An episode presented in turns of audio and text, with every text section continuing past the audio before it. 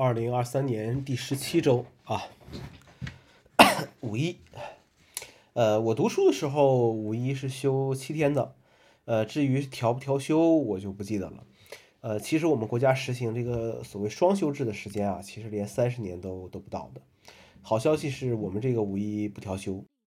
以前出差的时候，我都会去庙里拜一拜，一来是求着一路平安，另一个就是求一下别遇上一些没素质的人，替你的靠背外放声音插队熊孩子。呃，其实大多数问题都可以靠钱解决，但问题是咱不是囊中羞涩嘛，只能忍着了。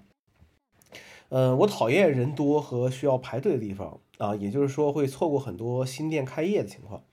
呃，也许就这种去凑新店开业热闹啊，会增加在朋友之间的聊天的这个话题。呃，但一看到排队和人多，我从心理上就是拒绝的。当年在昆明的时候，还是看到过一些新店开队排新店开业排队的情况。第一家星巴克，第一家海底捞，第一家 Apple Store，第一家喜茶，呃，排队的人真都不少。呃，今天在网上看深圳第二家 Apple Store 开业的一些视频，视频下面的这个评论啊，呃，一如既往的欢乐和呃这个反制啊，评论比视频好看太多了。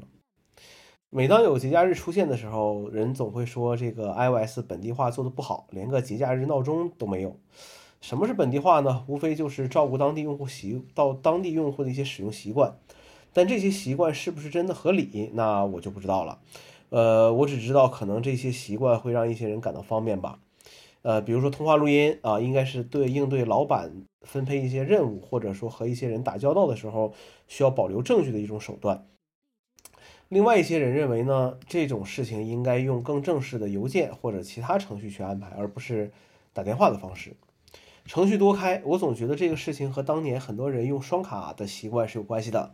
每个号码做不同的事情，手机号、微信号都是一样的。很多人还是要把生活和工作去做一个区分，都在一个账号下面弄不好自己的黑历史，就被新同事看到了。